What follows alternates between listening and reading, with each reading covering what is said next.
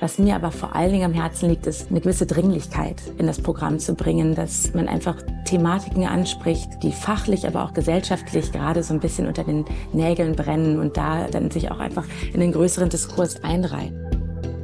Die Sucht zu sehen. Der Griesebach-Podcast. Sie ist gebürtige Düsseldorferin, arbeitete in New York und London und leitet seit kurzem ein Museum mit einem der romantischsten Namen überhaupt. Anna Gritz ist die neue Direktorin vom Haus am Waldsee im Süden Berlins. Was genau sie dort vorhat und wie sie die großen Fußstapfen ausfüllen will, die ihre Vorgängerin hinterlassen hat, das erzählt sie uns in der 52. Folge von Die Sucht zu sehen.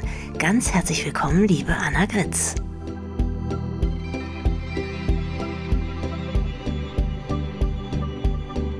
Liebe Anna, erst einmal herzlichen Glückwunsch. Du bist die neue Direktorin vom Haus am Waldsee in Berlin.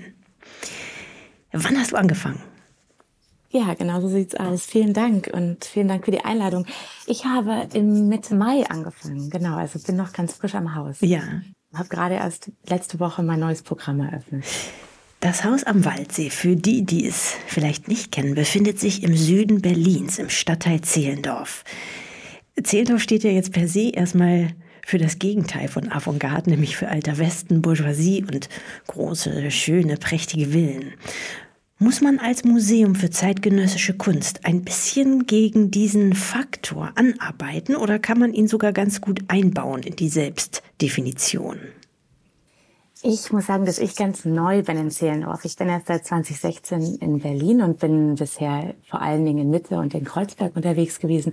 Deswegen komme ich eigentlich ganz ohne vorgefasste Meinungen nach Zehlendorf und ähm, lass erstmal gerade alles auf mich wirken und finde da doch einige Avantgarde und experimentelle Anknüpfungspunkte. Deswegen sehe ich das jetzt gar nicht als Gegenbewegung, sondern als vielleicht eine Forterzählung eines ganz äh, radikalen äh, Strangs der Gegend, die vielleicht aber zum Teil vergessen wird. Das Haus am Waldsee macht ja schon experimentelle Kunst seit 46. Ich plane im Januar eine Ausstellung mit einer Künstlerin aus Zehlendorf, die seit den 70er Jahren am Mexikoplatz in ihrem Haus am Rumeweg ähm, experimentelle Künstler ähm, einlädt wo die Wiener Aktionisten ein- und ausgegangen sind, ähm, die Berliner Fluxus-Szene, die Künstlerin heißt Margit Raspe. Das heißt, ich glaube, ich muss mich gerade so mit, vielleicht so mit beiden Seiten von Zehlendorf ein bisschen vertraut machen und ähm, ja, freue mich darauf, die zusammenzubringen.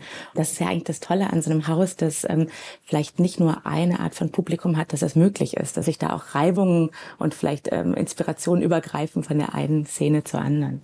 Das ist doch ein gutes Stichwort. Deine bisherige Wirkungsstätte, nämlich befindet befindet oder befand sich eigentlich im Nukleus vom Nachwende Berlin, nämlich in der Auguststraße in Mitte. Dort hast du als Kuratorin in den Kunstwerken gearbeitet. Ich glaube, sechs Jahre lang. Nun also in der Peripherie, welche Unterschiede stellst du bislang fest, genau was das Publikum angeht?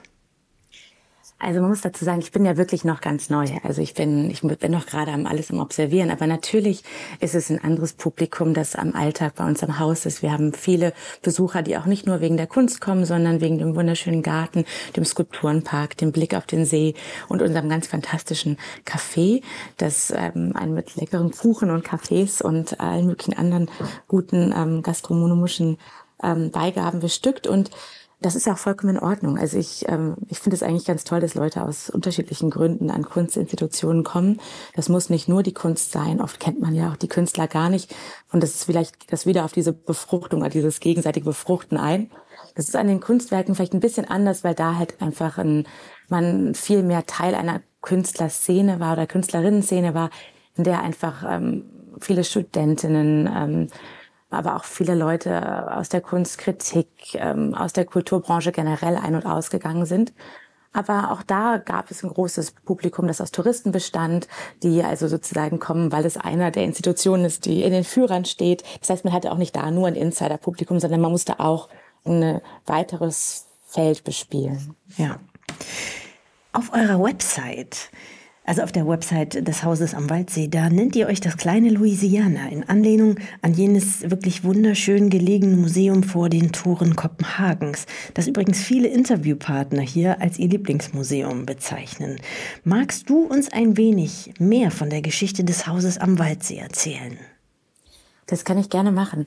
Also das stammt auch noch nicht aus meiner Feder. Das ist noch die Geschichte vom Haus, wie sie von meinen Vorgängerinnen erzählt Dieser wurde. Vergleich aber mit Louisiana. Mit, mit dem Louisiana, Ja. aber ist eigentlich ein wirklich sehr treffender, weil man hat halt wie beim Louisiana diese Fahrt in die Peripherie und nimmt sich damit vielleicht auch ein bisschen eine andere Zeit und eine andere Konzentration, um das, was man da vorfindet, aufzunehmen und zu verdauen und kann das Ganze noch verbinden mit der Besichtigung einer ganz besonderen Architektur und eines Gartens und sieht Kunst vielleicht so nicht nur in einem isolierten weißen Kubus, äh, der überall stehen könnte, sondern an einem ganz, ganz speziellen Ort. Und das ist für mich auch ganz wichtig und ich glaube, das war für viele meiner Vorgängerinnen auch wichtig.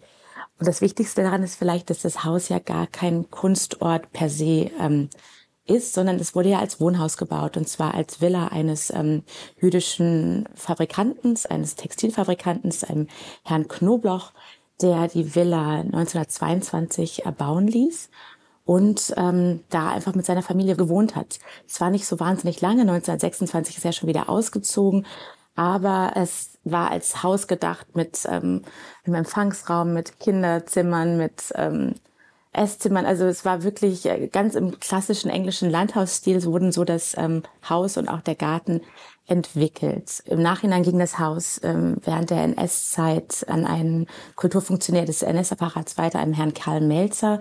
Und dann wurde es 1945 enteignet, von den russischen Truppen besetzt und dann wurde es aber 1946, also wirklich schon ganz, ganz früh als Institution für Künstlerinnen gegründet und ähm, macht seitdem halt ein zeitgenössisches Kunstprogramm hier in Berlin. Die Philharmoniker haben da, glaube ich, äh, den Genau. Anfang gemacht, oder? Genau, die Philharmonie war ähm, zerbombt und so unbespielbar und so wurde eins der ersten Konzerte nach dem Krieg bei uns im Garten in einem wunderschönen, es gibt so eine Art ähm, Freitreppe, so ein Auditorium in den, das in die Wiese verbaut ist. Also auf der Wiese wurde dann schon musiziert. Abgesehen von seiner Lage und von seiner Geschichte, welche Ausstellungen haben dem Haus über die Jahrzehnte, die es ja jetzt schon sind, den größten Bedeutungszuwachs beschert? Oh, das ist für mich natürlich als Neue und als ähm, Nicht-Berlinerin, da kann ich nur spekulieren oder meine eigene Meinung dazu geben. Also es, es gibt einfach ein, es war wirklich ein hochrangiges Programm seit 46. Für mich persönlich ähm, sind da natürlich Ausstellungen rausgestochen wie Lee Bontecu oder ähm, Niki de Fall hat schon sehr früh am Haus gezeigt, Frida Kahlo und Tina Mondotti, das ähm, Maria Lasnik, das sind natürlich dann auch einfach Positionen, die mich interessieren, weil es einfach ein Haus war, das schon sehr früh große und auch schwierige Frauenkunst gezeigt hat. Und das ist eine, in der Tat eine Tradition, die sich nicht viele Häuser teilen, die man vielleicht auch nicht in Zehlendorf erwartet hätte. Meine Vorgängerin hat das Haus nach der Renovierung neu eröffnet mit einer Ausstellung von Karin Sander, die ich sehr imposant fand. Äh, Die Berlin Biennale hat im Haus stattgefunden, aber ähm, ich will da auch gar keine Favoriten nennen aus der letzten Zeit.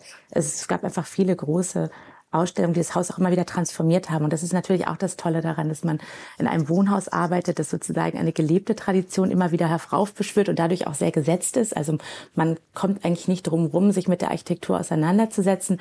Gleichzeitig lässt es sich doch sehr transformieren und jede Ausstellung kann, wenn sie es darauf anlegt, das Haus halt in, in einen ganz anderen Kontext setzen. Ja.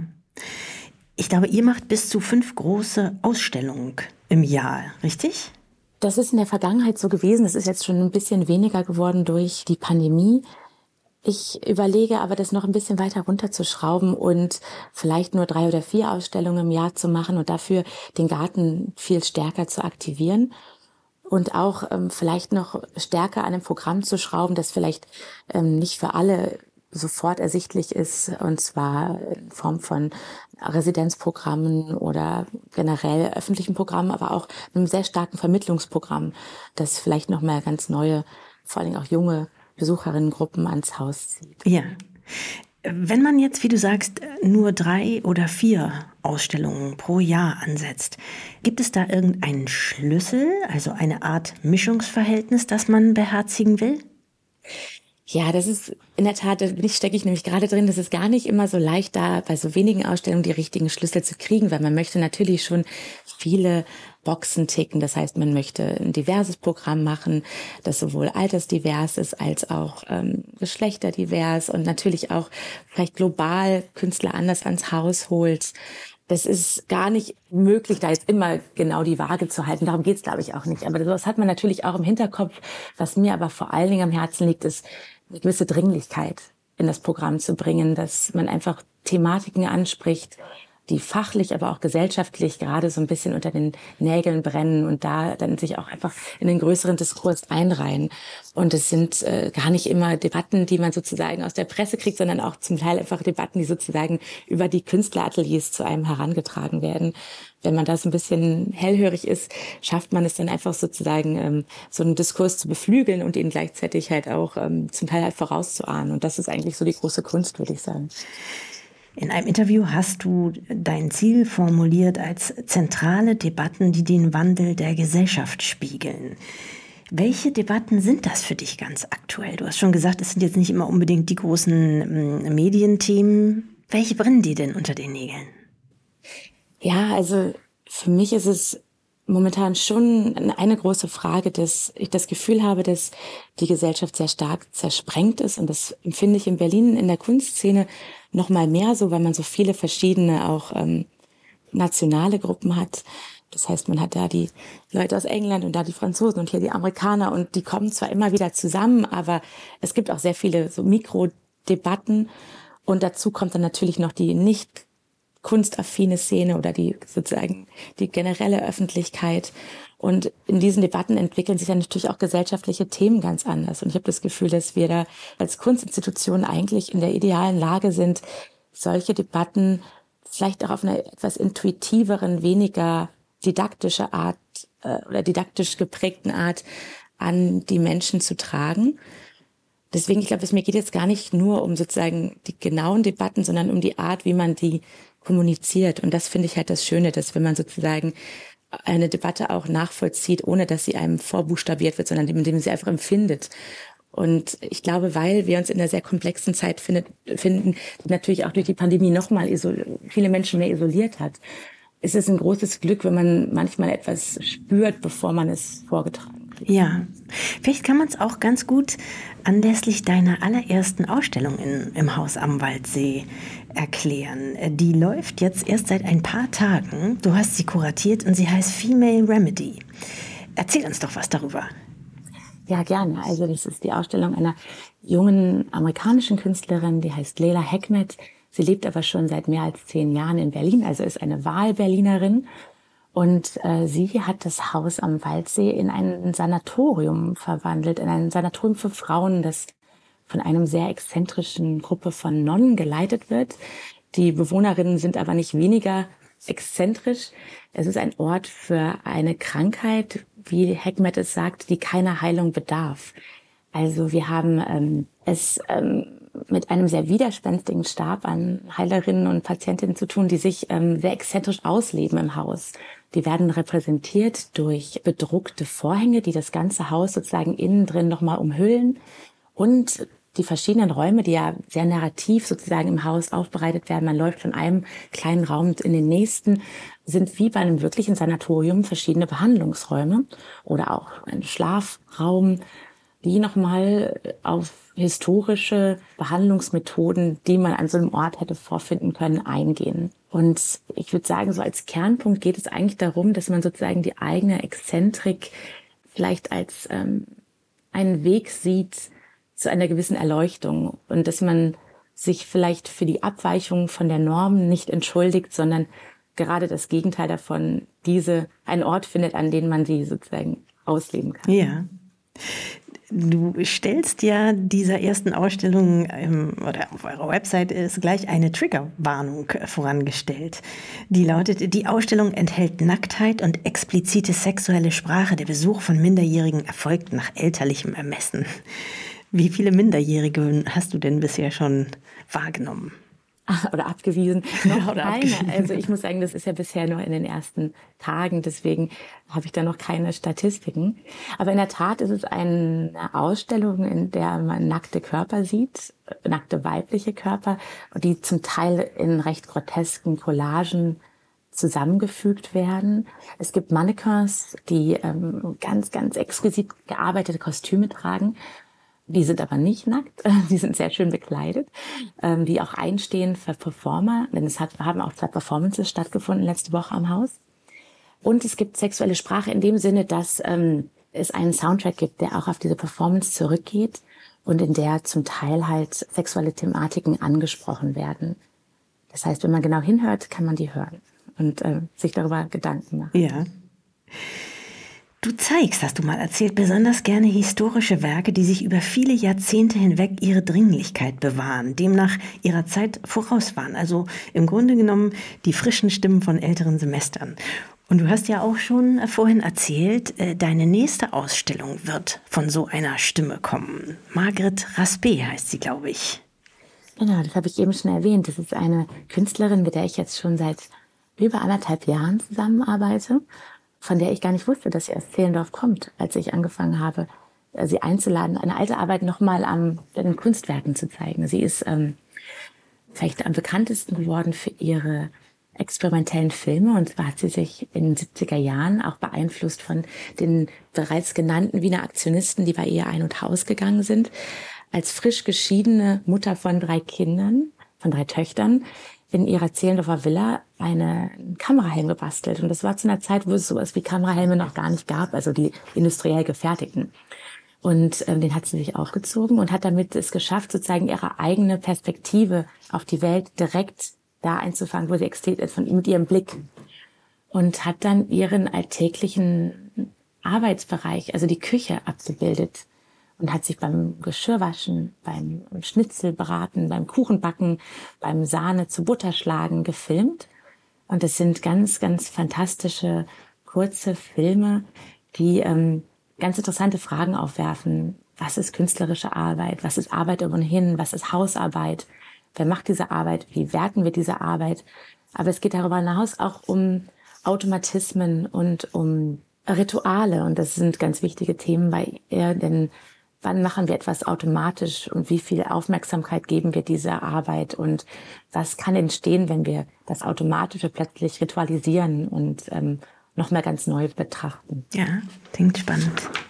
Ähm, vielleicht noch ein Satz dazu. Sehr gerne. Was ich damit meine, dass ich ältere Positionen gerne nochmal neu belebe. Und das kommt vielleicht daher, dass ähm, ich das Gefühl habe, dass aus verschiedensten Gründen, aber oft gesellschaftlich bestimmt, gewisse Stimmen einfach zu ihrer Zeit noch nicht ganz gehört worden sind. Aber gerade aufgrund ihrer sozusagen Verstummung über Themen sprechen, die jetzt umso brisanter sind, weil wir natürlich uns in einer Phase beschäftigen, wo ganz viel aufgearbeitet wird, wo ganz viel sich nochmal angeguckt wird, was bisher an gesellschaftlichen Stimmen nicht gehört wurde.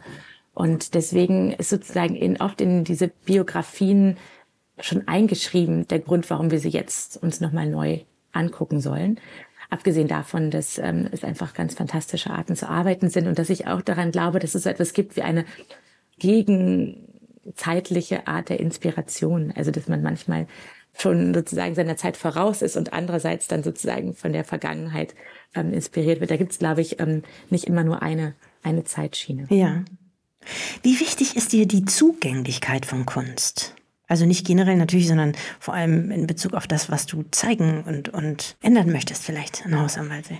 Ja, das ist mir in der Tat sehr wichtig, aber das ist eine große Herausforderung an die Kunst generell, glaube ich, denn man muss vielleicht anders als andere Felder das Fachpublikum bespielen und eine breite Öffentlichkeit. Und die Frage ist halt, wie kann man sozusagen einen ganz ähm, schlüssigen, dezidierten Fachdiskurs führen und trotzdem ihn für alle zugänglich machen. Und das funktioniert meiner Meinung nach nicht darüber, dass man sozusagen Sachen vielleicht zu einfach darstellt. Ich glaube, man muss sein Publikum schon herausfordern. Das, ähm, da glaube ich sozusagen an mein Publikum. Aber man muss natürlich einfach ganz verschiedene Zugangspunkte geben. Und das können halt Texte sein, das können emotionale Zugänge sein, das können ästhetische sein, dass man sozusagen jedem auf verschiedenen Ebenen einen Weg hineinlässt. Und dann kann sich ja jeder überlegen, inwiefern sozusagen man dann noch sich weiter vorarbeitet. Das wäre, glaube ich, so meine Kern, mein Kernwunsch an, an die Kunst. Gleichzeitig ist mir aber auch bewusst, dass es ähm, dass wir noch viel grundsätzlicher anfangen müssen, denn es ist nicht nur die Kunst, sondern generell, wer sozusagen Teilhabe hat an der Kultur. Und da ist es für mich, glaube ich, ganz wichtig, dass wir uns einfach nochmal eine Nachwuchsförderung angucken und einfach Menschen ans, ans Haus holen, die nicht von Natur aus mit Kunst in Berührung kommen, um auch die Kunst und die Kultur ganz allgemein als ähm, Perspektiven, berufliche Perspektiven, ähm, gedankliche Perspektiven eigentlich jedem sozusagen in die Biografie hineinzuschreiben, inwiefern man sie dann sozusagen mit sich tragen möchte. Das ist ja jedem selber überlassen, aber die Berührung soll, glaube ich, meiner Meinung nach schon ganz früh passieren und auch wirklich die realistische Möglichkeit daran teilzuhaben. Denn es ist momentan natürlich trotzdem vor allen Dingen durch ökonomische Gründe ein Feld, das nicht jedem zugänglich ist. Ja. Deine Vorgängerin hat sehr erfolgreich das Haus geführt, ich glaube 16 Jahre lang. Was denkst du, wird von dir erwartet? Ja, das sind natürlich ganz große Fußstapfen, die ich da trete. Denn 16 Jahre sind eine lange Zeit ähm, für einen Ort. Ich ähm, sehe mich da weder als eine reine Kontingenz als oder als jemand, der dagegen angeht. Ich werde einfach sozusagen ein neues Programm ans Haus bringen. Ich wünsche mir auch, dass ich sozusagen damit auch neue Publikumsgruppen ans Haus bringe. Aber die alten möchte ich natürlich auch bewahren. Und ich glaube, wie mit jeder Wandel bringt Überraschungen und äh, einfach vielleicht einen neuen Blick auf eine Institution. Und das ist etwas, was mir sehr am Herzen liegt, weil ich glaube, wir, an, wir sind an dem Punkt, wo man nochmal ganz neu überdenken muss, was sind eigentlich zeitgenössische Kunstinstitutionen, was müssen sie leisten?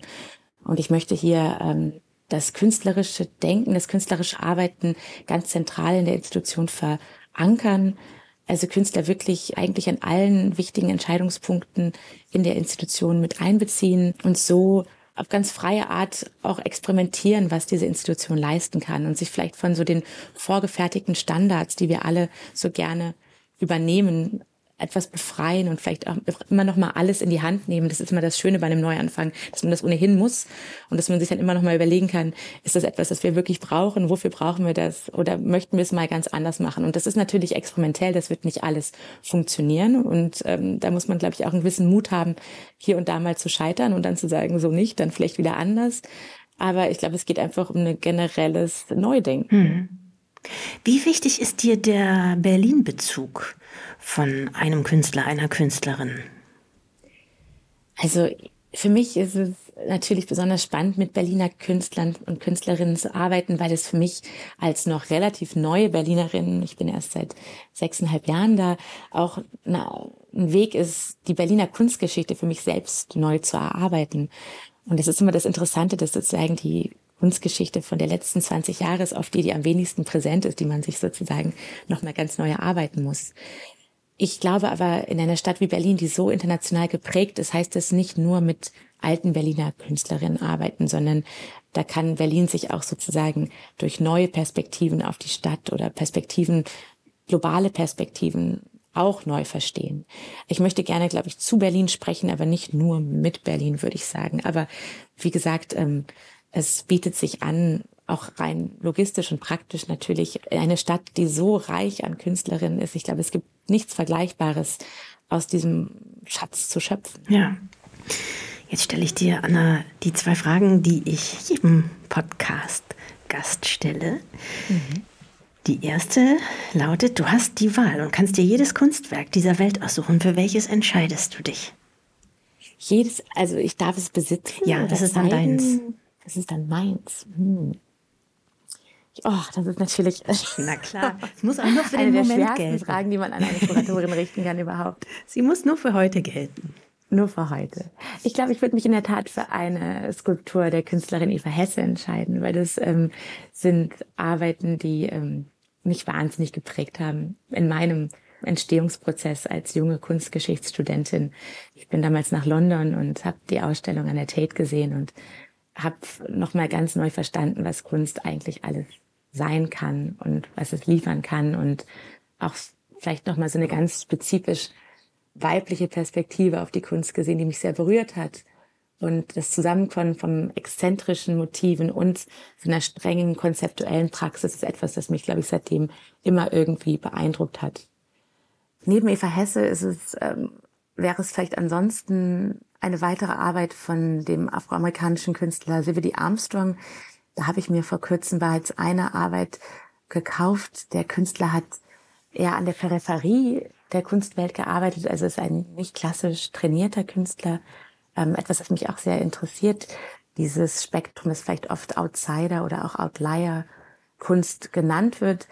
Und CBD Armstrong produziert Doomsday Clocks. Das sind apokalyptische Uhren und Kalender, die sozusagen voraussehen, wie lange wir es noch bis zur Apokalypse haben. Oh, er hat es im Süden der Vereinigten Staaten sein Leben lang produziert und zwar auf allem, wo, wo er seine Hände dran bekommen konnte. Und ja, da würde ich mir, glaube ich, ganz gerne noch, noch eine weitere Doomsday-Uhr ähm, apokalyptische Uhr zulegen. Tatsächlich, wo würdest du die denn hinhängen? In die Küche das so? Das sind zum Teil Objekte, also die, die ich mir jetzt bereits gekauft habe. Es ist wie ein kleiner Nachttisch. Also es ist, glaube ich, einfach ein Möbelstück, das er bekommen hat und auf die er sozusagen diese Uhr gezeichnet hat. Ah, okay. Wie so ein Uhrenkalender.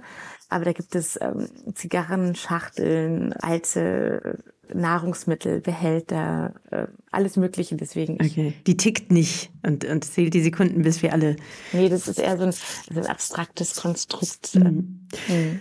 Und jetzt, Anna, zuletzt eine Frage, die dir noch ein bisschen schwerer fallen wird als die letzte. Die ist natürlich auch ein bisschen verzwickt zu beantworten, wenn man selber ein Museum leitet. Deshalb frage ich Sie mal so, welches ist das liebst, dein liebstes Museum, das du nicht leitest? Ah, die Frage finde ich gar nicht schwer zu beantworten, denn ich liebe das Museum Abteilberg in Mönchengladbach. Das ist eine Institution, die auch ein bisschen an der Peripherie liegt, aber die ein ganz, ganz zentrales Programm macht unter Susanne Tietz und die einfach eine fantastische Architektur hat von Hans Hollein. Es ist eine postmoderne Architektur, die einem erlaubt, die Sammlung immer wieder aus neuen Blickwinkeln zu erhaschen. Also man bewegt sich sozusagen in konzentrischen Kreisen, sieht dann sozusagen auch Werke immer wieder in neuen Zusammenspielen mit der Architektur, aber auch mit anderen Werken der Sammlung. Und es ist einfach eine ganz, ganz exquisite Sammlung. Deswegen ähm, ein Grund, nach Mönchengladbach zu fahren. Ja, würde man nicht denken, aber in der Tat. Liebe Anna, ich wünsche dir jetzt alles Gute für äh, das Haus am Waldsee und für deine erste Zeit und deine laufende und auch die zukünftige Ausstellung und danke dir für das sehr nette Gespräch. Ich bedanke mich auch für das nette Gespräch. Alles Gute. Das war die Folge 52 von Die Sucht zu sehen. Wir freuen uns schon wieder auf unsere nächsten Gäste und auf Sie in unserer neuen Folge in zwei Wochen auf grisebach.com und überall, wo es Podcasts gibt.